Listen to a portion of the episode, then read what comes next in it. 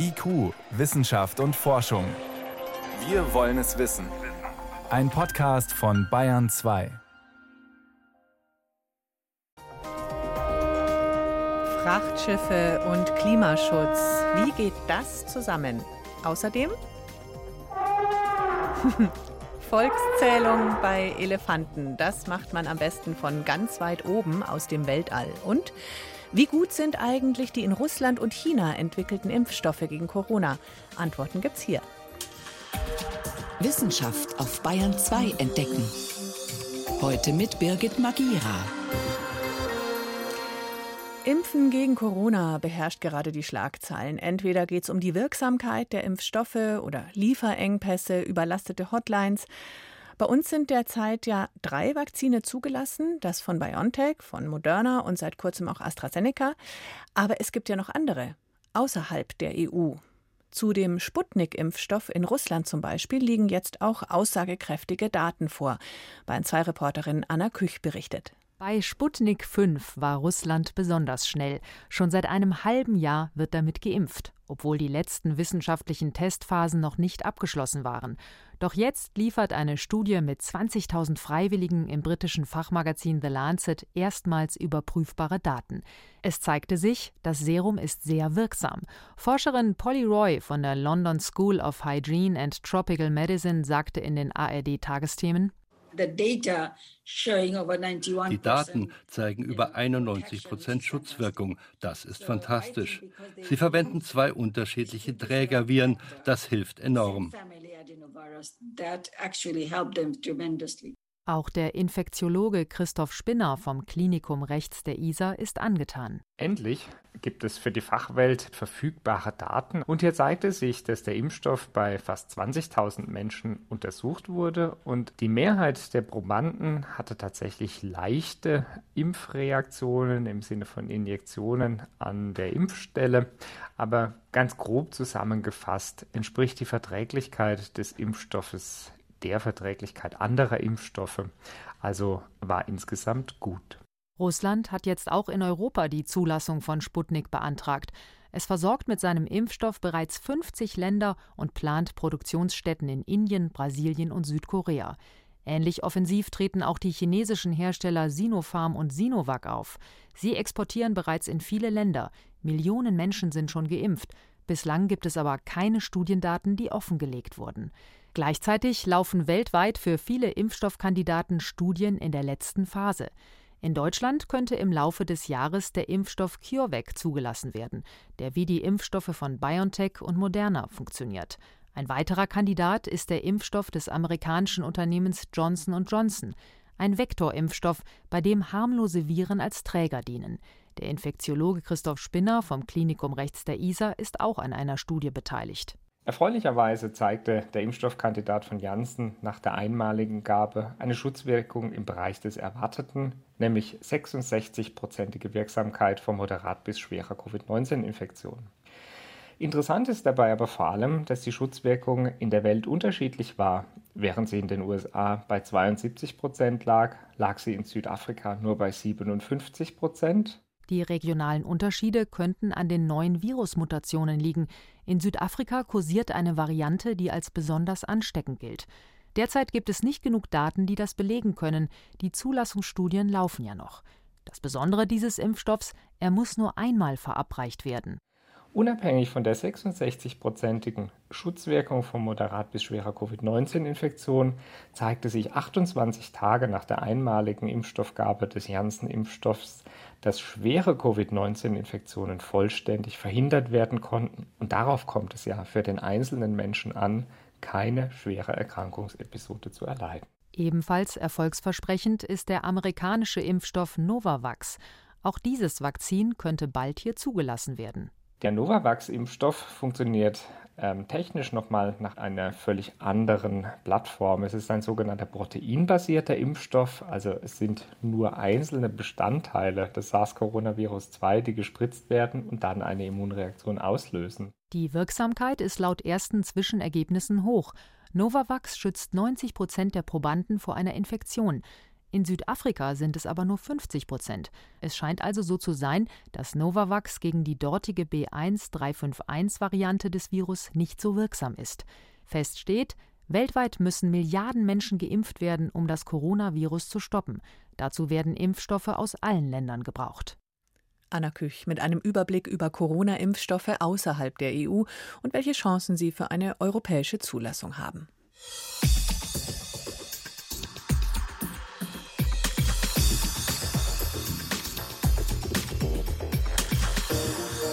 Hier ist Bayern 2 um 10 nach 6.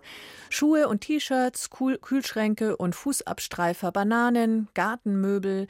Die Liste lässt sich beliebig fortsetzen. Fast alles kommt auf Schiffen zu uns, zumindest den größten Teil des Weges. Ohne den Schiffsverkehr auf den Weltmeeren keine moderne Konsumgesellschaft.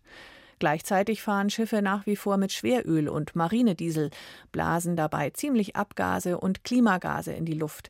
Knapp drei Prozent der weltweiten CO2-Emissionen verursachen Transportschiffe. Klingt erstmal nicht so viel, aber Tendenz stark steigend. Das ist auch ein Thema auf der wichtigsten Messe für Schiffstechnologie, die gerade im Netz läuft, sonst in Hamburg. Denn es soll doch in die andere Richtung gehen, nämlich weniger Treibhausgase. Höchste Zeit, über klimafreundliche Antriebe in der Schifffahrt nachzudenken. Helmut Nordwig über Biodiesel für dicke Frachter. Das Containerschiff Montreal Express von Hapag-Lloyd war Anfang 2020 mit einem anderen Treibstoff unterwegs als sonst. 20 Prozent davon waren durch einen Biokraftstoff ersetzt worden, der aus altem Speisefett und Öl gewonnen worden war. Das war nur einer von mehreren Tests, bei denen es zurzeit darum geht, auch bei den Ozeanriesen CO2-Emissionen zu senken, berichtet Bert Buchholz, Spezialist für Schiffsmotoren an der Universität Rostock. Aktuell haben wir in der Schifffahrt erste Projekte für Biokraftstoffe, die also eher in Richtung Biodiesel, Bioöle gehen. Perspektivisch können wir aber natürlich genauso Biomethan oder eben auch Bioethanol in Schiffsanwendungen einsetzen. Die alternativen Treibstoffe gewinnen Forschende zum Beispiel aus Altöl oder aus Biomasse, die als Abfall anfällt, Restholz aus dem Wald, Grünschnitt aus Parks, Herbstlaub oder Stroh. In einem der Forschungsprojekte, das Bert Buchholz leitet, wird diese Biomasse bei 550 Grad schlagartig verdampft. Etwa die Hälfte davon lässt sich dann zu einem schwarzen Öl kondensieren. Dieses Öl setzen die Wissenschaftler dann noch mit einem Alkohol um, der ebenfalls aus Pflanzen gewonnen wird. Was entsteht, ist dem bisherigen Schiffstreibstoff, einer Mischung aus Schweröl und Diesel, ziemlich ähnlich. Das ist zum Glück einer der ganz großen Vorteile von Biokraftstoffen, dass sie doch weitgehend kompatibel zu den bestehenden Kraftstoffen und damit auch zu den bestehenden Motoren bereitgestellt werden können. Eine Lösung also für die Schiffe, die es schon gibt und die noch Jahrzehnte über die Weltmeere fahren werden. Die ersten Tests haben gezeigt, werden 10 bis 20 Prozent des Treibstoffs durch Bio ersetzt, sind die technischen und gesetzlichen Anforderungen erfüllt. Der Kraftstoff ist schwefelarm, Schiffsmotoren und Ventile vertragen ihn. Noch nicht so weit ist ein anderes Projekt, das im vergangenen Frühjahr begonnen hat und bei dem Forschende Lignin nutzen wollen. Es stammt aus Holz, ist dort eine Art Klebstoff und fällt bisher bei der Zellstoffherstellung als Abfall an, erklärt Wilfried Plum von OVI Science for Fuels, einem Institut an der RWTH Aachen. Lignin ist ein Polymer, ein Molekül, das durchaus, wenn man es sozusagen klein schneiden kann, zu einem biogenen Kraftstoff wird, der in der Schifffahrt eingesetzt werden kann. Kleingeschnitten wird Lignin bei einem Schweizer Projektpartner der Aachener Wissenschaftler durch eine Behandlung mit Methanol und Schwefelsäure. Dabei entsteht ebenfalls ein Öl, das weiter zu einem Schweröl umgewandelt werden kann. 100 Gramm davon konnten die Forschenden im Labor jüngst erzeugen. Ein mittleres Containerschiff braucht allerdings 175 Tonnen Treibstoff pro Tag. Bert Buchholz. So viel Biomasse haben wir nicht zur Verfügung. Es muss ja auch immer die Konkurrenz mit Lebensmitteln berücksichtigt werden. Es geht also vielmehr darum, die kurzfristig verfügbaren Biomassepotenziale zu heben und bereits kurzfristig CO2-Reduzierung in der Schifffahrt erreichen zu können, bevor dann in 10, 15 Jahren diese Biomasse, Kraftstoffe nochmal ganz erheblich durch E-Fuels ergänzt werden, die dann erst eine endgültige Ablösung von fossilen Kraftstoffen in der Schifffahrt ermöglichen werden.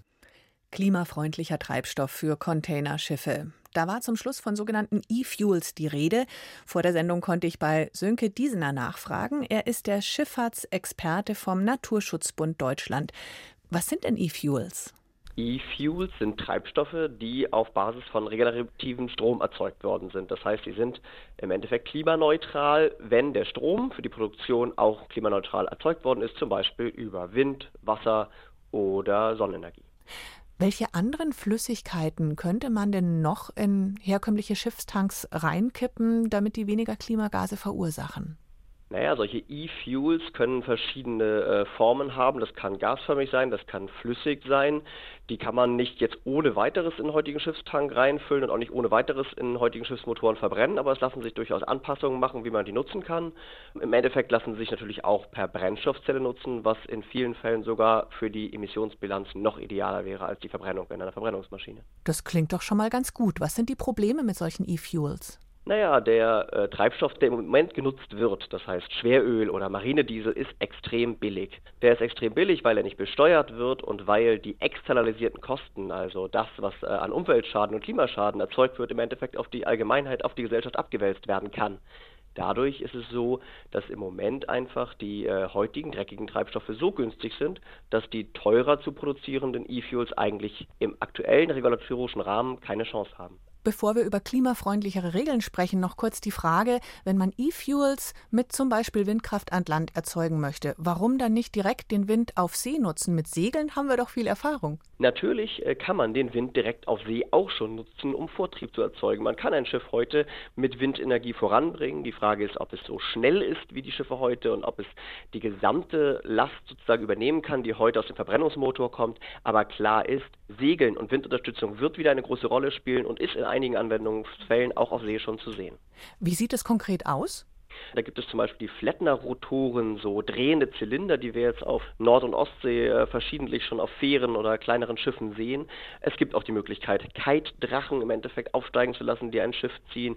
Es gibt auch äh, verschiedene Formen von Hightech-Segeln, die man direkt auf Schiffen installieren kann. Da gibt es ein ganz breites Portfolio an Lösungen, die heute auch schon helfen, deutlich Treibstoff zu sparen und natürlich auch sowohl Luftschadstoffemissionen als auch Klimagase. Bevor wir dahin kommen, müssen wir bessere Anreize durch die Politik schaffen, sagen Sie. Wie könnte man den Reedereien dazu bringen, moderne Technologien auch wirklich voranzutreiben, die dann klimafreundlicher sind? Ja, das Stichwort ist im Endeffekt ein äh, Polluter Pays Principle sozusagen. Wer den Dreck rausstößt, muss ihn auch bezahlen. Das ist die, der, der Ansatz, der dann sozusagen in Richtung Malus geht. Es gibt natürlich aber auch den Bonus, das heißt, derjenige, der vorangeht, wird belohnt oder einfach derjenige, der wenig CO2 in die Luft stößt, der muss auch wenig zahlen. Also eine Steuer auf die Treibstoffe oder ein Preis auf den CO2 sind wahrscheinlich die einfachsten Lösungen, um schnell voranzukommen. Aber da hat doch die EU schon gute Pläne. Eben Schiffstreibstoffe besteuern, Schiffsverkehr in den Emissionshandel mit einbeziehen. Reicht es noch nicht? Naja, die Pläne, die im Moment äh, von der Europäischen Union diskutiert werden, sind auf jeden Fall ein Schritt in die richtige Richtung. Die würden endlich auch dazu führen, dass es wirkliche Anreize gibt, Schiffe effizienter zu machen und auch auf erneuerbare Antriebe umzustellen. Leider ist es international allerdings noch ein weiter Weg dahin. Die International Maritime Organization muss diese Wege auch gehen, damit es dann weltweit zu einem Umsteuern der Schifffahrt kommt.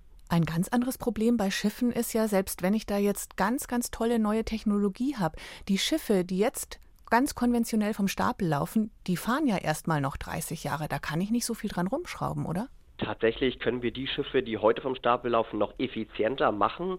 Wir können äh, verschiedene Nachrüstungen vornehmen. Wir können auch zum Beispiel den Windantrieb noch auf dem Schiff nachrüsten. Aber natürlich müssen wir auch darauf gucken, welchen Treibstoff wir in Zukunft in die Maschine kippen und ob man die Maschine vielleicht noch anpassen kann, auch dann in Zukunft zum Beispiel E-Fuels zu nutzen. Mhm. Die weltweite Transportschifffahrt wird in den kommenden Jahren eher deutlich mehr als weniger zur Erderwärmung beitragen. Die Branche unternimmt noch viel zu wenig für wirksamen Klimaschutz, sagt unter anderem Sönke Diesner vom NABU Deutschland. Vielen Dank. Vielen Dank für das Interview. Bayern 2.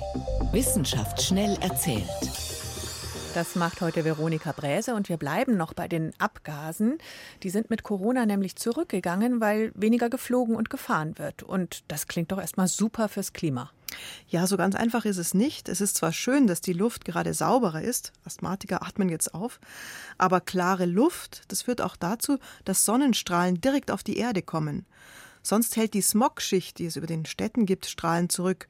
Momentan fehlt dieses Schutzschild. Hm. Das heißt, der Effekt ist irgendwie paradox. Kein Smog, mehr Sonne und damit auch höhere Temperaturen. Das haben Klimaforscher aus den USA festgestellt. An manchen Orten ist es um 0,2 Grad wärmer als sonst. Und zwar vor allem über den Städten in, der, in den USA und über Russland, also auf der Nordhalbkugel. Das klingt jetzt fast so, als wäre Luftverschmutzung gut fürs Klima. Hm. Naja, punktuell hat man diesen Effekt jetzt gesehen. Global gesehen, also auch über den Ozeanen, da wirkt sich die saubere Luft noch gar nicht aus. Da ist alles beim Alten. Mhm. Und der Effekt, der ist auch schon wieder dahin, weil Wirtschaft und Industrie schon wieder an Fahrt aufnehmen. Die Forschenden, die warnen natürlich vor dem Trugschluss, dass mehr Dreck in der Luft jetzt die Klimaerwärmung aufhalten könnte. Das wäre nämlich keine kluge Klimastrategie. Ja, jetzt zu Fossilien aus China. Dort fanden Forscher pilzähnliche Gebilde, die über 600 Millionen Jahre alt sind. Hm. Das sind vielleicht die ältesten Organismen überhaupt, die es an Land gab. Diese Fossilien, die bestehen aus dünnen Fäden und aus kleinen runden Kugeln. Das schaut so ein bisschen nach Pilzen aus und die bestehen ja auch aus diesen Fäden. Das kennt man vielleicht noch aus dem Biologieunterricht, mhm. aus den Hyphen und aus kugelrunden Sporen für die Vermehrung. Pilze gehören überhaupt zu den ältesten Lebensformen auf der Welt. Und das sind jetzt quasi die ältesten Pilze, die man gefunden hat, oder? Mhm, das nimmt man an. Also diese neu entdeckten Fossilien sind 200 Millionen Jahre älter als die bisherigen Funde. Die Forscher vermuten, diese versteinerten Pilze sind die ältesten Belege für Pilze überhaupt und mehr noch, vielleicht auch der älteste Nachweis von Organismen überhaupt, die früher an Land gelebt haben. Die Fossilien wurden in Senken und Ritzen von Dolomitgestein gefunden im Süden von China. Klar ist, dass da was Biologisches versteinert ist und das Alter, das lässt sich mit moderner Technik auch gut bestimmen. Also die sind wirklich so alt. Aber ob die Fäden und die kleinen Kügelchen jetzt wirklich Pilze waren, das muss man jetzt noch mit weiteren Funden belegen. Zum Schluss ins Reich der Insekten zu den Grillen. Oh, das dauert aber noch ein bisschen, bis wir die in echt wieder hören. Mhm. Die Grillen, die reiben da ihre Flügel aneinander, was man da hört, und das soll die Weibchen anlocken. Das Zirpen ist also ein Balzritual, das durch Verkehrslärm gestört wird, sagen britische Biologinnen.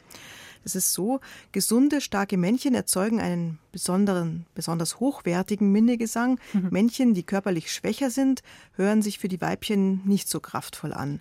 In der Studie wurden die Balzlaute mit Straßenlärm übertönt und die Folge war, die Weibchen haben sich mit irgendeinem beliebigen Partner dann gepaart. Also wahrscheinlich ist es so, weil es so laut war, dass sie dann die Feinheiten im Klang bei ihren Anwärtern nicht mehr gehört haben. Ja, da haben halt mal die leiseren auch eine Chance. Ja, wäre schön, aber die Evolution ist darauf ausgerichtet, dass sich die besten paaren und normalerweise sucht sich das Weibchen das Tier aus, das sich am fittersten anhört. Und wenn es das nicht mehr hört, ist es blöd, weil im schlimmsten Fall wirkt sich das dann so aus, dass Grillen in Gegenden mit viel Verkehrslärm vielleicht irgendwann aussterben. Vielen Dank, Veronika Bräse, für Corona und Klimaerwärmung, uralte Pilze und Verkehrslärm beim Grillensex. Dankeschön. IQ, Wissenschaft und Forschung gibt es auch im Internet. Als Podcast unter bayern2.de. Wer schon mal versucht hat, die Vögel zu zählen, die ans Futterhäuschen kommen, weiß, das ist echt schwierig. Ist das jetzt der gleiche wie vorhin oder doch ein anderer? Und bei einem ganzen Schwarm ist man auch nicht sicher, ob das jetzt sechs oder sieben waren. Stunde der Gartenvögel oder auch Stunde der Wintervögel, diese Zählaktionen, die gibt es ja jedes Jahr. Noch schwieriger als bei Meisen und Amseln am Futterhäuschen ist so eine Volkszählung bei richtig wilden Tieren, also bei solchen, die nicht gerade in unserer Nachbarschaft leben. Zum Beispiel Elefanten. Wie will man die zählen? Wer soll das machen und von wo aus? Zoologen in Großbritannien bieten nun eine überraschende Lösung. Zählt doch einfach aus dem All. Das geht. Es ist sogar einfacher als die herkömmlichen Methoden. Guido Meyer erklärt's. Unten in der Savanne eine Herde afrikanischer Elefanten und über ihnen Wissenschaftler in einem Propellerflugzeug, die verzweifelt versuchen, die Tiere zu zählen, ohne Doppelungen und ohne durcheinander zu kommen. Die herkömmliche Methode, Elefanten zu zählen, besteht darin, dass Flugzeuge ein kleines Gebiet abfliegen, Forscher an Bord die Tiere zählen und sie ihre Ergebnisse dann hochrechnen auf ein größeres Areal. Ayla Dupolch arbeitet an der Abteilung für Zoologie der Universität von Oxford. Ihr missfiel dieses veraltete, langsame und komplizierte Verfahren, denn das Hochrechnen führte dazu, dass Wissenschaftler die Gesamtpopulation letztlich doch nur schätzen konnten, auch mussten die Zähler in ihren Maschinen mangels Weiterflugerlaubnis an jeder Landesgrenze umkehren, während die Elefanten munter weitergezogen sind. Warum also nicht von weiter oben gucken, aus dem Weltraum? Der Vorteil von Satellitenaufnahmen ist, dass wir so Gebiete von mehr als 5000 Quadratkilometern abdecken und das binnen sehr kurzer Zeit. Außerdem können wir beim nächsten Überflug nach 24 Stunden weitere Aufnahmen machen und so vergleichen, vergleichen. Auch Landesgrenzen stellen kein Problem mehr dar. Wir müssen uns nicht um Überflugsrechte und Genehmigungen bemühen. Insgesamt bekommen wir so also genauere Angaben zu den Elefantenpopulationen. Dann wissen wir, wo Maßnahmen zu ihrem Schutz getroffen werden müssen.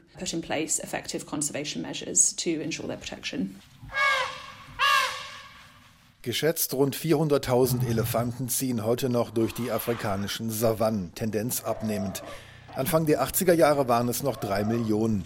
Höchste Zeit also, ihren Bestand genau zu erfassen und herauszufinden, wo er besonders stark schrumpft. Hier kommen zwei Satelliten des US-amerikanischen Konzerns Maxa ins Spiel, Worldview 3 und 4.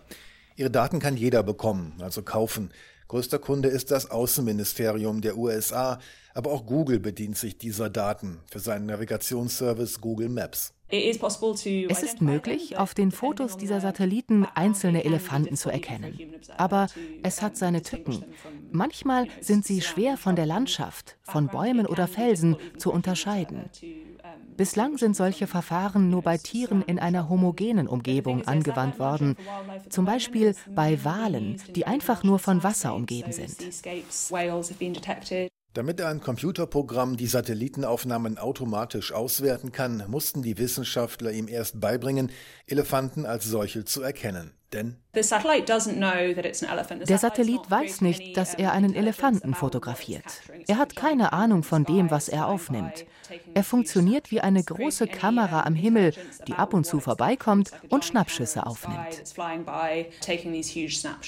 Hier kam Olga Isopova ins Spiel. Sie arbeitete als Lehrbeauftragte für künstliche Intelligenz an der University of Bath, ebenfalls in England. Wir haben uns Bilder ausgesucht, auf denen es eine hohe Konzentration südafrikanischer Elefanten gab. Anhand dieser Aufnahmen haben wir einen Algorithmus entworfen, der Elefanten von ihrer Umgebung unterscheiden soll. Wir haben unserer Software gesagt, hier das ist ein Elefant. So sieht er aus. Alles andere ist Hintergrund und Umgebung. Mit Erfolg. Nach mehr als 1000 Einzelbeispielen weiß die Software mittlerweile, was ein Elefant ist und was ein Felsen. Es gibt kaum noch Fehler. Teilweise entdeckt das Programm sogar Tiere, die die Wissenschaftler beim manuellen Gegencheck übersehen haben. Wir waren überrascht, wie gut das funktioniert. Es gibt auch großes Interesse von Tierschützern am Bestand von Nashörnern. Wenn wir unser System noch ein wenig verfeinern, werden wir demnächst beginnen, Rhinozerosse zu zählen.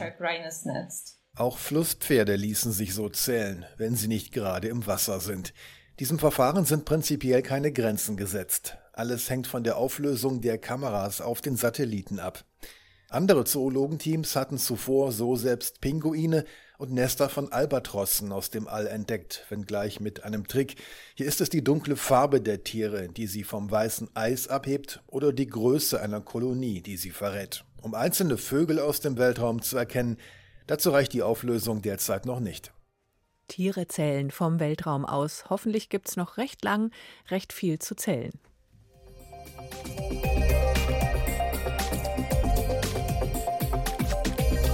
IQ Wissenschaft und Forschung auf Bayern 2. Ich bin Birgit Magira.